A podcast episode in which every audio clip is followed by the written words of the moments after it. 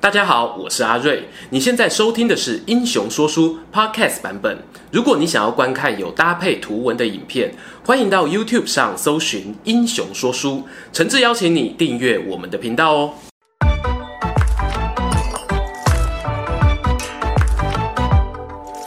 Hello，英雄说书的观众朋友，你们好，欢迎来到英雄聊天室。今天坐在我身边这一位呢，不多说，来跟大家自我介绍，打个招呼吧。大家好，我是说书人柳玉。好，那对我们频道朋友一定很熟悉啦。那这边当然还是要说一下，说书人柳玉的 YouTube 频道刚开张三哎三个月，差不多，三个月好，还没有订阅的朋友呢，欢迎来追踪订阅一下。好，那我们今天呢这一支影片要跟大家聊一个主题，其实是大家非常非常的关心，很多人要请阿瑞这边来针对一个人物做一个评比，那就是我们刘备的儿子刘禅，他的这个刘禅的能力呢，到底是大智若愚？还是真的就是一个无能的笨蛋，对。那关于这个问题呢，其实我想了很久，我到底要怎么来讲他？我后来发现一件事情，就是，哎、我有我的不要 好兄讲弟柳玉，哎，不是不要讲，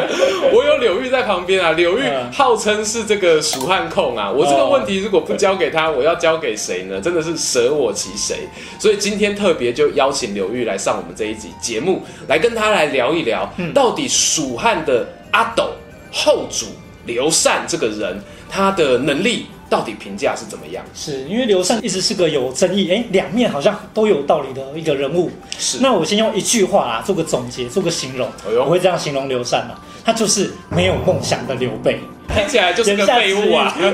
哎，不是，应该说，呃，我们知道刘备曾经早期是常常打败仗的，对，那甚至就是哎到处流浪啊、潦倒啊，那穷的只剩下梦想。对，他是靠梦没想，有啊梦想的刘备还剩下什么呢？一无是处啊！哎，是不是讲太严重？ 哎，对对对，我觉得用一个比较我自己下的两两个字来说后厨的话，哎，就是平庸，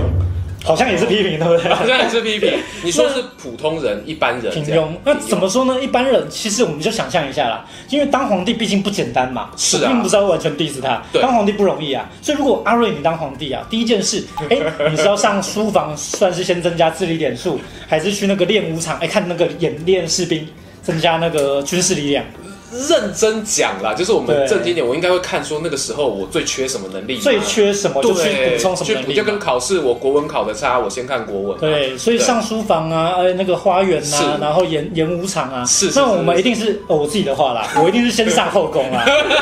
没有啊，其实我们普通人正常普通人想法大概都是这样。那阿斗就符合我们一般大众的形象啦。哦他开始哎年纪增长以后，主政了以后，第一件事也没有第一件事，他就认为说，哎，我要开后宫，正要开后宫啊。我觉得你挖一个洞给我跳，讲的好像我这个人是个什么衣冠禽兽、 哎人面兽这是心。你说的，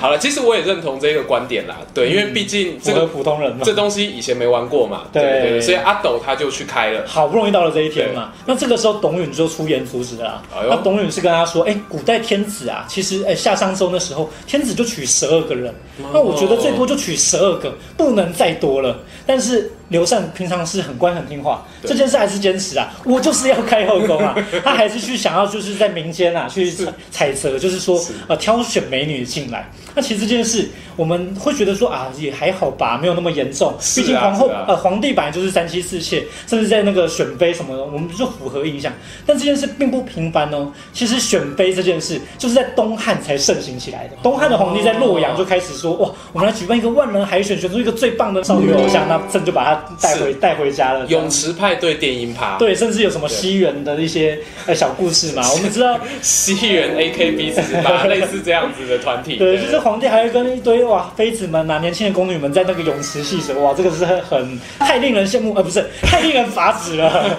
有些时候，其实啊，我们说书人也是想要拍一点 vlog 啊，就是在泳池旁边呃这种感觉去去泰国啊、菲律宾啊，所以你说刘禅，哎、他也没有那么坏嘛，他只是、哎有样学样。可是重点就是来啦，蜀汉本来立国就是一个很尴尬的一个国家，甚至说那时候都还不太算是国家，我们是要对跟曹魏做出一个对抗的。定位不明。对，那你这时候却去做了一这件事情，那这个是我是觉得说阿斗啊，你应该有比厨子开后宫更重要的事要做吧？这个优先顺序上面呢，会让人家觉得可能不是那么恰当。没错。那讲到董允，其实他除了阻止阿斗啊开后宫这件事，哎、还有一件事是这样，就是后主后来哎长大了以后，越来越信任身边的宦官黄皓。非常有名嘛，哦大家都知道。那他想要让黄浩升职，不只当个宦官，那、这个时候董允就站出来阻止了。嗯哦，他就说，呃，这个是不能不符合就是我们国家礼法的。那对其实他呃，董允他非常敢跟哦老板对杠啊，上对后主。那下对黄浩，他都是直接敢斥责他，所以变成说他在世的时候，哎、后主看到他可能都会有点对 啊怕怕的，就看到一个自哇带霸气，自带霸气。啊所以后主对于诸葛亮也好，对朱董允也好，他是非常可能是有点敬畏的啦。因为像董允或者是像蒋琬、费祎这些人，他都是对诸葛亮的后继者嘛。是，其实蜀汉四英就在讲这四个人啦，是是诸葛亮嘛、是对董允、对蒋琬、费祎。先天就是黄金圣斗士，一站出来那个自带黄金光霸芒，对，那阿斗就会怕。是，那像后主他后来是自己，他自己比较信任的是像陈琦、黄浩这两位。呃，我们先讲黄浩好了，因为讲到黄浩，大家就说哇，这个黄浩该死啊，他没可错能是害蜀汉灭亡的元凶。因为有一件事很有名，是说黄浩相信那个鬼神三卜。那在那个哦算命灭蜀之战啊，魏国就是大军要兵临城下的时候，是哎是黄浩算了一卦，这个跟后主说不用怕，我算到了那个哦，敌军不会过来，太敌军好了绝对不会来的太好。那阿斗相信，哎呀，很开心啊，闭上了眼睛以。上也是谁知道，哎，眼睛一睁开以后，哎哇，敌军杀到眼前来 了。那这件事就把呃后主跟黄浩都讲的好像非常愚蠢啦。对那即使你今天都知道我的立场是不能给予给予肯定，可是我会觉得说这件事就黑的有一点点多了哦。因为说对黄浩毕竟就只是一个小小的宦官，没错。那蜀汉到了那个时候，其实无论如何灭亡是不可避免的事情了。嗯，到了那一刻，其实呃那些事情都没有那么重要。可能在那之前啊，皇后平常就喜欢用一些卜卦，然后后主也相信这些事是存在的。但你说他是亡国的主因，那就太超过了啦。他其实只是压垮骆驼的最后一根稻草。没错，对，但你没有看骆驼之前背上已经背着一堆杠铃了。是，所以我们会很直接的说啊，宦官就是该死，皇后就是该死。嗯那我自己看记载中，其实陈琦他对于政局的影响，甚至是更大的。 哦比黄浩更大。对，因为他是一个，因为他不是宦官嘛，他是一个做做官的，那他是擅长占星啊、卜卦。因为我们发现阿朵好像蛮喜欢那个相信算命这一套的，所以他是国师，对不对 对？他可能每天早上起来都先看他的星座运势。哎 呀，那陈琦就会跟他说：“哎呀，祖上你今天吉星高照啊！”是是是那别人都那个像这个人啊、哦，面带黑，那个面带黑心印堂发黑，对，水力又火力的嘛哎哎但是后主尼就是不一样，那阿斗听了也很开心啊。在陈琦的这个呃奉承之下，他就越来越相信自己不只是个阿斗。哦他当年他觉得哦，都是董允一直在阻止我，一直在阻止我做事，要扯我后腿啊。是是是后主到了董允过世几年后，他开始追怨他。明明董允做了很多对国家有用的建议，嗯那、后主就觉得说董允都是阻碍我的人啊。那我觉得陈琦才真正对我好的人，我本来会成功的，都是被拖累了。都是被你那个叔叔伯伯一直在那边碎念呐、啊，我就觉得很烦啊。终于有人现在知道我的实力了。 是啊，其实这看起来就是真的有点让人无言，因为我们知道一件事，就是《出师表》里面这段话完全就是有写到啊：“亲贤臣，怨小人，此先汉所以兴隆也；亲小人，怨贤臣，此后汉所以倾颓也。”那这个有点像是哦，一出连续剧，东汉末年的连续剧，是，在你眼前才刚上演，那诸葛亮怕你忘记剧情，他又上那个《出师表》，又提醒你一次说：“哎呀，我们有很多对国家有有益的那些贤臣没，错忠言逆耳什么的，你要尽量听。那对于那些我们应该要远离他的那些人啊，你要做出一个判断。”哎，后主就做出他的判断了。简单说，诸葛亮他把小说的剧情大纲都写在这里给你看是了啊，跟你说会怎么演了。对，甚至他这个算算是一个哇，蜀汉的那个官吏说明书啊，他写了一连串的跟后主说哪些人哪些人可以用，董对允啊、蒋琬飞这些人你要相信他，你要信赖他，重用他。对，为什么我们会说《出师表》没看必哭？因为这些话，我现在看了也很想哭啊！ 诸葛亮讲了这么多，后主你真的有没有在听啊？ 阿斗都没看啊，不看使用说明书啊。 对，那其实我还是要讲回来啦。其实，呃，阿斗，我为什么说他是一个平凡人？当诸葛亮在世的时候，那是呃董允在世的时候，他对他们还是非常尊重，非常予以信任。可是，就是后来慢慢用一个常用的话来讲，我们阿斗本来是很乖的， 一定是被人家带坏的啦，一定是那些人在带坏我们阿斗。自己家的小孩总是最乖的。可是啊，我相信哦，很多人其实心里有些疑问，他觉得说，嗯，这样讲起来好像跟我平常看到别人的说法不一样。嗯其实有常见的两种说法。好，第一个看法很常听到哦，他们会说，像阿斗他继承他老爸刘备的这个公司之后啊对，其实虽然刚继承公司有他的这个诸葛丞相帮他管理国事，对，可是其实后来诸 葛亮他过劳死嘛，然后他他死掉之后，阿斗哦，他接班自己有大权之后，嗯他还继续让蜀汉维持了将近三十哦，年。蜀汉还是撑了很久。对，蜀汉是撑了很久。那这个说法就认为说，哎、阿斗你没有功劳也有苦劳，怎么会只是个平凡人呢？是，那这边其实还是要说一下啦。我认为阿斗是一个善良的哦，不只是平凡啦，他还是有一些人格特质，像是包括刘备是仁厚的，嗯这一点我觉得其实哎后主身上是看得见哦。可是我们只要想到，如果说善良那平凡的一个人，我就想到一个经典的卡通人物大雄。哆啦 A 梦里面的大雄，对，所以你说，哎，大雄让他来当皇帝， 哎，是想想想象起来就有点可怕 了。那他有一个万能小叮当没有错，对可是我们说到了，哎，呃，在孔明死后，后主是有自己掌握国家大事的哦。对他因为掌握原本大权是丞相一个人做所有的事情，那后主就是把丞相这个废除掉了，他设立了三个职位啦哦，有尚书令，尚书令就是管内政的嘛，内政那大将军跟大司马，大这个算是军事的大权，解所以等于说分了三个职位，哎，来把军政做个分离。你会看说，哎，后主蛮有想法不的。错啊，那我们会知道啊，其实孔明一死之后，这个下一任接班人是蒋琬，嗯蒋琬就接任了尚书令，往内政就交由他负责了。没 错。哎，结果没过多久，因为功劳，哎，他又升为大将军，哎哎，顺便又领了大司马。哎、结果我们刚才说了，分了三个职务，全部又压在蒋琬一个人身上，所以后主就有点像是，哎，第一任的小叮当不在了以后，我们还有第二任的小叮当啊。那蒋琬确实也非常厉害，他可以一个人承担这些事情。对所以我们刚才说到蜀汉四相、蜀汉四英，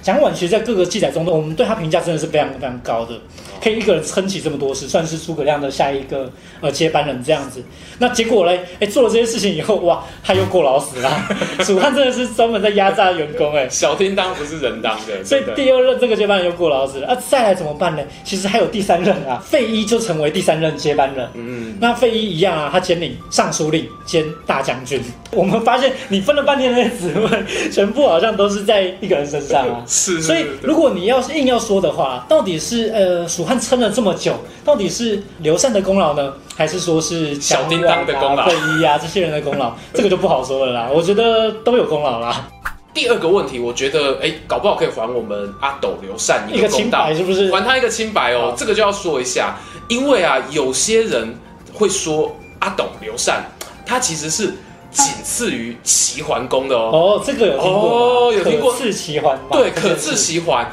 可是为什么会这么讲呢？是因为说，你看你刚刚讲到蜀汉四英，对，好，那阿斗他能够去任用这些人，哎，其实也是一个本事啦。是很了不起的对啊，因事。为真正的哎昏君是不会用这种人才。没。错，没错，没错。对那我们这样子，难道阿斗不应该评价再高一点吗？对，我觉得其实这个也算是呃，因为现在有一些翻案啦，那常常对就会讲说，哇，齐桓公哎，春秋五霸之首，五霸 哎、那阿斗对的啊，后主跟他是可以相比你，哇，你应该还他一个清白吧？是我们信任后主的后主叫站起来，哎，我会觉得说你们还是坐 下吧，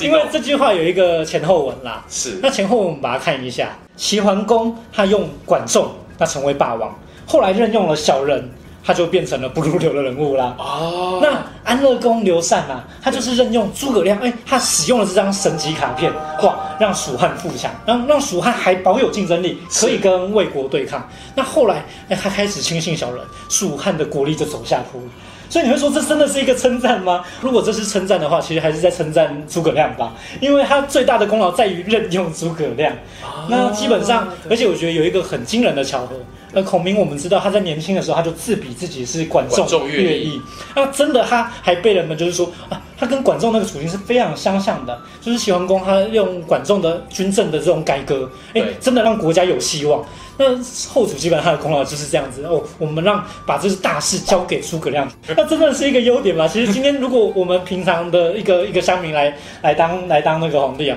我对看到诸葛亮我也是要用这张卡片啊，这张卡金光闪闪的 那啊、这传说卡我当然是非用不可啊对，对所以我觉得这点其实是没有必要大做文章。当然，我还是认同这件事，就是主要这件事说后主他是有呃一个包括他的那个心地是善良的，是那他是肯好好用这些呃贤能的臣子，对这个当然都是他的优点没有错。可是你不能用这个去无限脑补说哇，他就是一个呃呃一切都在他算计之中，包括最后的投降啊，好像全都是哦在我的掌控内，我觉得这个就有点夸张了啦。这个就是火凤上身了。呃哎哎哎哎，我讲了，我讲了。 所以，我们最后其实那个刘禅的故事讲到尾声，还是要讲一则经典故事啊。在那个我们知道他投降以后，是你想问他说：“哎、你想不想念你们蜀国啊？”他说一个经典名言嘛：“对此间乐，不私塾啊。嗯那所以这句话也被人家解读成说是非常有智慧的。其实对我会说，这个呃还是可以同意他有一个小聪明。对那这个小聪明，你要说他是一个多么大的智慧，那就不好不好这么这么解释啦。哦因为我会觉得说，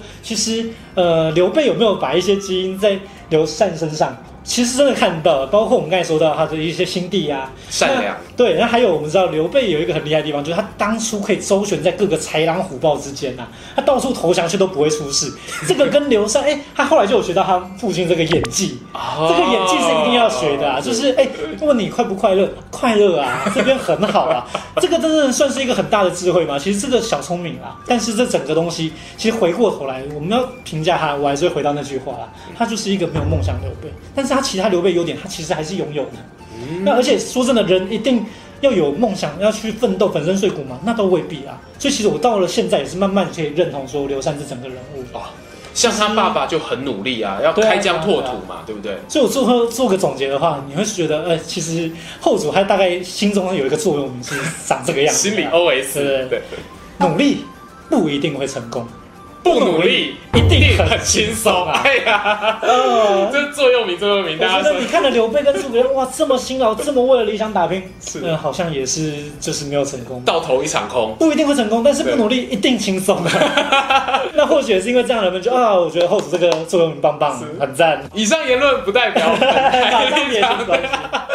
对，非常感谢大家的收听。如果想要听更多有趣的三国英雄故事，欢迎锁定我们英雄说书频道，没错以及柳玉说你书可以人的看频说道。书人纽约的频道，谢谢。 OK，我们下次再见，拜拜。拜今天聊完了刘备的儿子刘禅，其实呢，曹操的儿子曹丕也有很多可以讨论的精彩面 相。我觉得我们又可以好好聊一下了。又有一支影片对了。这支影片会发布在说书人纽约我的频道上，欢迎大家收看。